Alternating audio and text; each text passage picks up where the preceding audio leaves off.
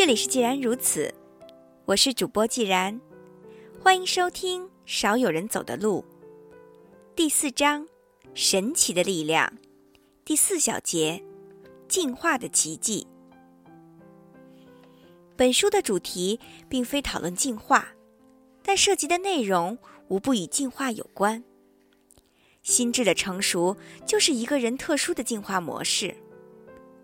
我们的肉体可能随着生命周期而变换，不过，它早已停止了进化的历程，不会产生新的生理模式。随着年龄增长，体能衰老是不可避免的结果。但在人的一生中，心灵却可以不断的进化，乃至发生重大的改变。换句话说，心灵可以产生全新的生长模式。心灵的能力可以与日俱增，直到死亡为止。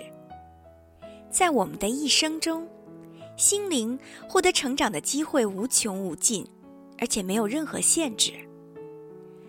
本书的侧重点。是心灵的进化，心智的成熟。考虑到生物进化历程与之极为相似，我们不妨把它作为参考模式，进一步了解心智的成熟以及神奇力量的意义。生物进化的过程就是最大的奇迹。依照我们对宇宙的认识，进化过程其实并不可能发生。进化现象本来不应存在。依照热力学第二定律，能量自然的从有规律的状态流向无规律的状态，从高度分化状态流向低度分化状态。宇宙处于逐渐分解的过程。通常，我们以水往低处流来描述这一过程。想使这一过程逆转，就必须借助水泵。水闸、水桶提水等方式，使它回到原来的状态，使水从低处流向高处。也就是说，使这一过程发生逆转的力量，必须来自于别处。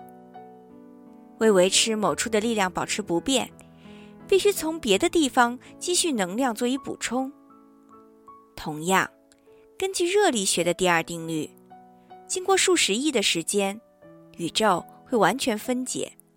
其高度降低至最低点，成为没有任何形状和结构、不再发生分化的死寂状态。这种没有组织、不再发生分化的状态，我们称之为熵。能量自然的从高处流向低处，最终进入熵的状态，称为熵的力量。现在我们可以知道，进化过程与熵的力量彼此抵触。进化过程是由低向高的发展，在此过程中，它变得更为复杂，而且更具分化性，更有组织性。比如，处于进化低端的滤过性病毒是一种极其简单的有机体，仅仅比分子稍微复杂一点。发展到细菌，其结构就要更为复杂，分化过程更为严密，已经有了细胞壁，不同的分子结构。和新陈代谢的功能，发展到草履虫，就有了细胞核、纤毛和基本的消化系统。海绵则不仅拥有多个细胞，而且细胞性质各不相同，彼此依存。到了昆虫和鱼类，不只有神经系统和复杂的运动方式，甚至还形成了社会组织。从滤过性病毒到昆虫和鱼类。进化的阶梯不断复杂化，走向高度分化和有组织的状态。进化的阶梯发展到了人类，已具有大脑和极其复杂的行为模式。人类由此高居进化阶梯的顶层。说进化过程是个奇迹，是因为它显然违反了自然规律，组织性和分化性越来越突出。不夸张地说。如果按照已知的科学定律去理解，那么，不管是本书的作者还是读者，根本就不可能活在这个世界上。关于进化过程，我们可以画一座金字塔，结构最复杂，但是数量最少的是有机的生命体——人类，处于金字塔的顶端；数量最多，但结构最单一的有机体——滤过性病毒，处于金字塔的底部。底端的生物逆着熵的力量而行，向高处发展。金字塔内部从下往上，表示着是一种向上挺进的进化力量。它经过数百万年的发展和进化，不断的击败自然规律，而这种力量本身就是一条尚待了解和界定的自然规律。人类的心灵进化，也可以划分为类似的形状。我再一次强调，心灵的成长、心智的成熟，需要不断的努力。然而，必然是艰苦的过程，它必然与自然力量对抗。还要反抗循规蹈矩的自然倾向。我们习惯于保持原状，我们热衷于使用陈旧的地图、陈旧的方式，我们习惯于走平坦的道路，害怕道路上荆棘密布。在反抗自身自然性的过程中，心灵还要同熵的力量对抗。但是，如同生物进化一样，我们的心灵还是克服了伤的力量，并得以成长。尽管我们遭遇到各种阻力，尽管不是人人都能坚持，然而我们的心灵还是逐渐变得成熟而健康。我们会大吃苦头，但相当多的人仍可以实现自我的完善，这推动了文化和社会不断的进步。我们身后有一种力量，一种不可名状的力量，它使我们宁愿忍受痛苦，选择艰难的旅途。使我们敢于穿越荆棘，走过泥泞，走向更美好的人生境界。心灵进化的金字塔图形适用于每一个人。我们的心灵渴望成长，但我们必须积极行动，克服阻力，才能实现目标。图形甚至适用于整个人类。只有每个人心灵完善和进化，才可能带动社会的完善和进化。童年时期，我们接受自身文化环境的滋养；到成年时期，我们可以将得到的滋养回馈于整个社会。心智成熟的人可使自己受益，也会把创造的果实奉献给人类。个人的进化与社会的进化息息相关，这就是人类进化的本质。不过，对于人类进步的梦想，有的人却感到怀疑和失望。在他们看来，人类世界其实没有取得多大进步。他们从不认为人类心灵的成长呈现攀升而非下降的趋势。他们说，这似乎不符合事实。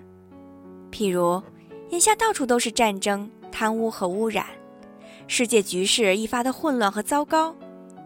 既然如此，有理性的人怎么还会认为人类正不断的走向文明和进步呢？而这正是我想加以解释的。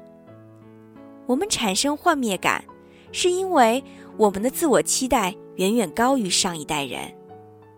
今天面目可憎、叫人无法容忍的行为，昨天还被视为理所当然。以本书讨论的一个重要题目为例，父母有义务哺育子女心智成熟，这在今天绝不会被认为一个异端邪说。但是在几百年之前，却很少有人给予关注。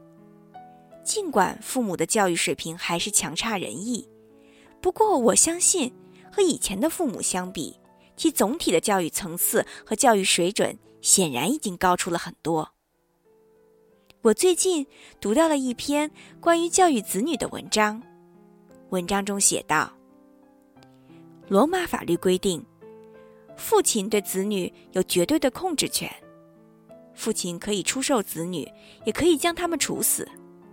父亲作为绝对权威的观念，后来被写入了英国的法律，而且原封不动地沿用到了十四世纪。中世纪时期，无数人的童年生活完全不像现在认为的那样美好。孩子到了七岁，就要被送出去当奴隶或者学徒。和他们的劳动相比，学习排在其次。